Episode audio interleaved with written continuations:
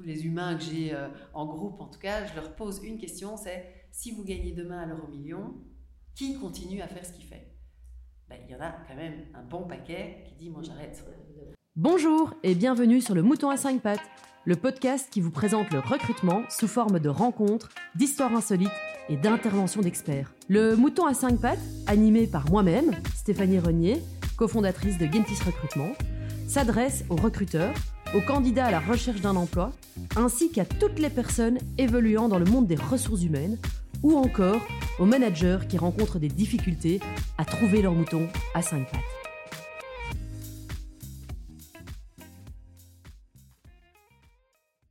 Bonjour, bienvenue dans le Mouton à cinq pattes. Euh, un nouvel épisode aujourd'hui avec euh, Catherine Chouinic. Bonjour. Bonjour Stéphanie.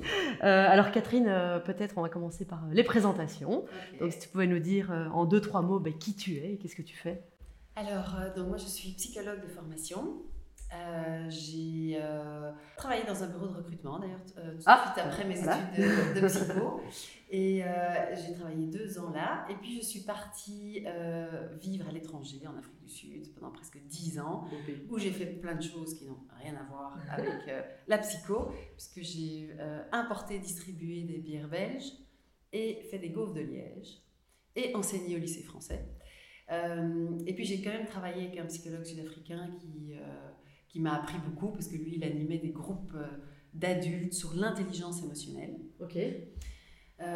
Et puis quand je suis rentrée en Belgique, j'ai refait des formations dans le domaine de la psychologie, ou, oui, des neurosciences en particulier, parce que je me suis formée donc à Paris avec le docteur Jacques Fradin à l'approche neurocognitive et comportementale. Ok. Et c'est une approche qui, euh, que je trouve, parce que j'ai continué à faire plein de formations dans d'autres approches, et je trouve qu'elle est vraiment très pragmatique, très concrète, euh, très logique, puisqu'il y a une logique médicale derrière. De toutes les approches que j'ai pu explorer, c'est vraiment celle qui, euh, que je trouve la plus, plus utile. Et, donc aujourd'hui, je donne pas mal de formations dans différents milieux, les managers dans les entreprises, J'accompagne aussi euh, des managers en individuel et en groupe sur différents thèmes, hein, le leadership positif, euh, la motivation, notamment la gestion du stress, euh, la, gestion des changements. J'interviens également dans les milieux hospitaliers, aussi sur des thèmes, surtout le stress, la confiance en soi. Et alors dans les écoles, via une ASBL qui s'appelle Learn to Be, euh, où en 2007, on a créé le programme Savoir-être à l'école. Donc, en tout cas, moi, je trouve que c'est important d'apprendre euh, bah, qui je suis, comment je me gère, qui est l'autre, et aussi important que les maths, le français, et tout ça. Mais, bon, il n'y a toujours pas de cours de ça dans, les, dans le programme de la communauté française.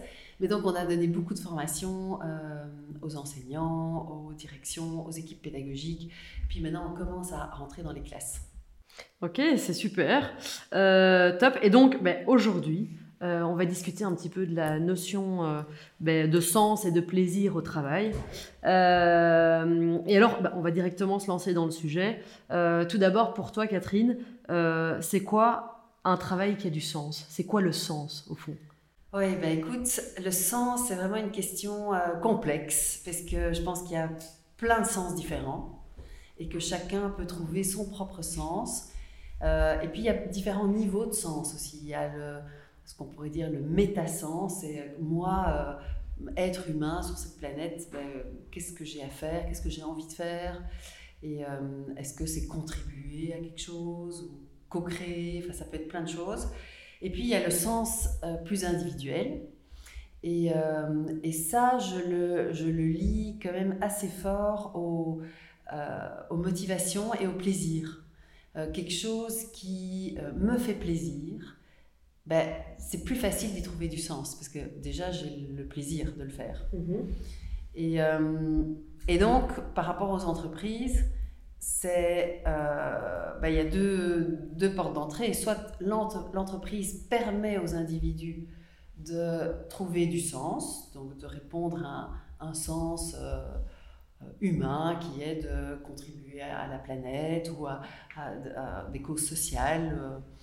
Euh. ou bien il, il permet aux individus de s'épanouir dans leurs fonctions, parce qu'il y en a qui adorent euh, gérer les humains, bah, de, pouvoir gérer des équipes, de pouvoir épanouir les équipes, bah, cette personne-là, elle va vraiment trouver que son travail a du sens.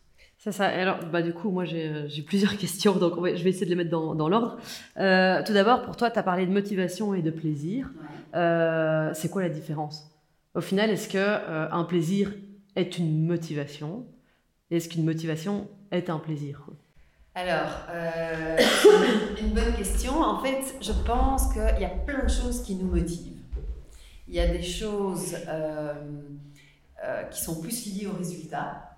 Donc, hein, j'imagine qu'il il y a plein de gens qui vont travailler, parce que la motivation, c'est quand même se mettre en action. Donc, il y a plein de gens qui se lèvent le matin pour aller bosser parce qu'ils ont un salaire et parce que ce salaire leur permet d'avoir une maison, une voiture et euh, nourrir leurs enfants. Donc, c'est euh, une motivation, mais c'est surtout pour le résultat qui est le salaire. Parce que, euh, et je le questionne chaque fois, hein, que ce soit les managers, les profs, les infirmières, aides-soignantes, enfin, tous les humains que j'ai en groupe, en tout cas, je leur pose une question, c'est si vous gagnez demain à l'euro million, qui continue à faire ce qu'il fait? Ben, il y en a quand même un bon paquet qui dit moi j'arrête. Alors il y en a, les passionnés, et donc ça c'est une autre, un autre type de motivation. Euh, c'est vraiment une motivation qui, euh, où j'ai pas besoin de résultats. Alors si je pousse un peu, mais je, je provoque un peu, mais j'ai même pas besoin de salaire parce que mon salaire a été le plaisir que j'ai eu à faire la chose. Euh, je sais pas si par exemple quelqu'un euh, adore cuisiner, bah, son plaisir, c'est de cuisiner. Alors oui, tant mieux s'il est payé pour euh, les plats qu'il prépare, euh, mais déjà, il, s'est éclaté et ce qu'il fait, ça a du sens, parce qu'il cuisine pour d'autres qui n'aiment pas cuisiner, et, euh, donc tout le monde est gagnant. Et donc, oui, il trouve du plaisir, et même s'il gagne à l'euro million, il continuera à cuisiner. Continuera à cuisiner. Ok, donc ça c'est niveau, on va dire, motivation financière. Euh, mais alors, il y a aussi le plaisir euh, des équipes, c'est-à-dire le plaisir, euh, je prends du plaisir à travailler avec mes collègues, j'ai un chouette manager, on parlait de leadership positif justement, voilà, j'ai un boss qui est super sympa, avec qui j'aime travailler, et là de nouveau, bah, je peux éprouver aussi un certain plaisir. Est-ce que ça, pour toi, ça peut aussi donner, donner du sens au travail? Tout à fait. Moi, j'ai plusieurs personnes que je connais qui adorent leurs collègues ou adorent leurs équipes mais elles n'aiment pas spécialement les produits de, la boîte pour laquelle ils travaillent, ou euh, euh, même le contenu ne les excite pas, mais, mais alors le lien, le lien à, aux équipes, aux collègues, euh, ben c'est pour ça qu'elles aiment aller travailler. Et il y a quand même du plaisir, et c'est le plaisir du lien. Le plaisir du lien. Parce qu'il y en a une en particulier qui, où il y a eu pas mal de changements dans l'équipe, et donc il y a, ils ont remplacé des, membres de l'équipe et des collègues. Et, euh, et, les affinités n'étaient plus là. Et donc, elle avait plus ce plaisir à, à, retrouver ses collègues. Et donc, elle, avait, elle était nettement moins motivée d'aller bosser. Et est-ce qu'un travail peut totalement perdre du sens quand on perd ses collègues? Oui, pour certaines, certaines personnes, oui. Oui, je pense Ouais, je pense que c'est vraiment si elles sont pas là et si euh, je peux pas développer euh, des personnes dans mon équipe ou si je peux pas échanger avec mes collègues, même à la machine à café en faisant des blagues, hein, donc ça doit même pas être professionnel, bah alors euh, aller au boulot n'a plus tellement de sens. Et ça a été aussi euh, bah, tout le challenge pendant le Covid. Euh, le télétravail, je me retrouve tout seul à la maison. Est-ce que mon travail a vraiment du sens?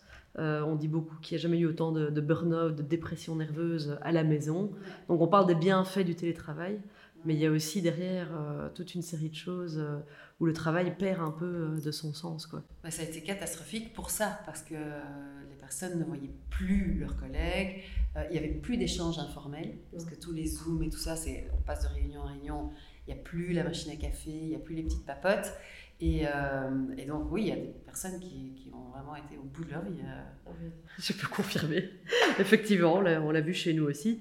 Euh, et donc, du coup, pour revenir sur le, sens du travail, euh, est-ce que c'est euh, la responsabilité de l'employeur de donner du sens au travail à quelqu'un qui vient d'arriver? Ou alors est-ce que c'est la personne qui va arriver qui va elle-même trouver du sens? Ben, Un peu les deux. Je pense que la responsabilité de l'individu, c'est d'accepter un job qui correspond à ce qui fait du sens pour lui. Euh, et, c'est vraiment intéressant parce que quand un candidat va, passe un, test de recrutement, hein, il est stressé de ne pas avoir le job. Et moi, je me rappelle que je, disais déjà à l'époque, mais l'objectif, c'est pas d'avoir ou de pas avoir le job. C'est si vous avez le job, c'est que c'est vraiment un job qui vous convient et qui convienne aussi à l'entreprise, c'est que ce soit gagnant-gagnant, parce que autrement vous allez euh, vendre un chat dans un sac. Donc, euh, soyez vous, et si ça ne convient pas, bah, c'est mieux que vous ne soyez pas engagé, parce qu'autrement, ça va être galère. Mais ça, c'est une autre discussion, mais euh, c'est vrai qu'on a souvent des candidats qui viennent en entretien, on leur explique les différents challenges, à quoi va ressembler une journée typique, et on sent qu'ils entendent, mais ils n'écoutent pas. Et donc, ils sont toujours en train de dire, oui, oui, oui, je suis au courant, ça va être difficile, je le sais, on me l'a dit. Et puis alors après, ils commencent, et trois, quatre semaines après, ils se disent, mais ils, viennent, ils retournent chez nous en nous disant, mais je savais pas, je m'attendais pas à ça. Ici, on t'a tout expliqué en entretien. Mais euh, souvent, c'est plus l'importance de... de réussir l'entretien, en fait. C'est vraiment la, notion de réussite-échec. Si je suis pas prise, c'est que j'ai raté. Si je suis prise, c'est que j'ai réussi. Or, euh, dans la réussite, il y a de l'échec, et dans l'échec, il y a de la réussite. Donc, Totalement. Donc, ça, c'est... Euh, donc, si moi, je postule pour un job, je vais que postuler pour un job où je suis sûre que je vais pouvoir trouver du sens, trouver du plaisir et m'éclater. Et comment est-ce que je peux en être sûre du coup? Ben Déjà dans le contenu du travail. Mhm. Euh, et donc, je sais pas, si on me demande de faire des tableaux Excel toute la journée et que je n'aime pas ça, ben, je sais que ça va être compliqué de m'épanouir.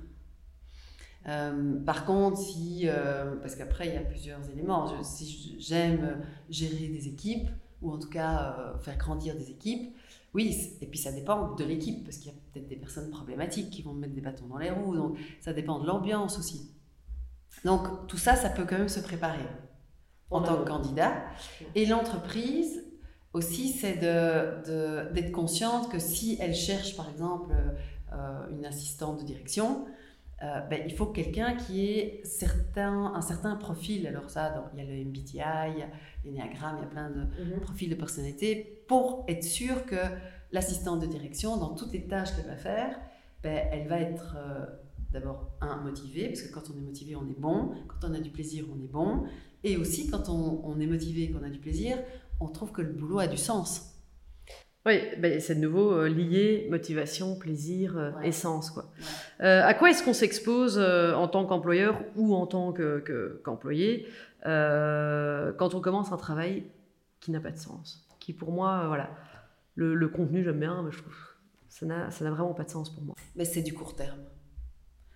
Alors soit c'est du court terme parce que la personne ne va pas rester, soit elle va se désinvestir complètement et alors, c'est un peu. Euh, euh, oui, c'est une personne qui va pas donner euh, énormément d'elle-même dans, dans, la boîte. Elle va y aller, faire le minimum syndical et puis partir parce qu'elle va trouver du sens dans sa vie ailleurs.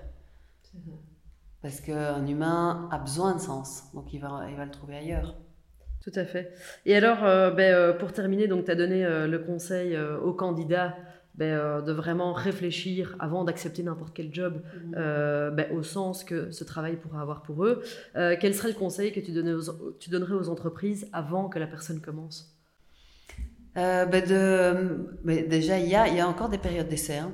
Il n'y a plus de période d'essai au sens légal. Ok.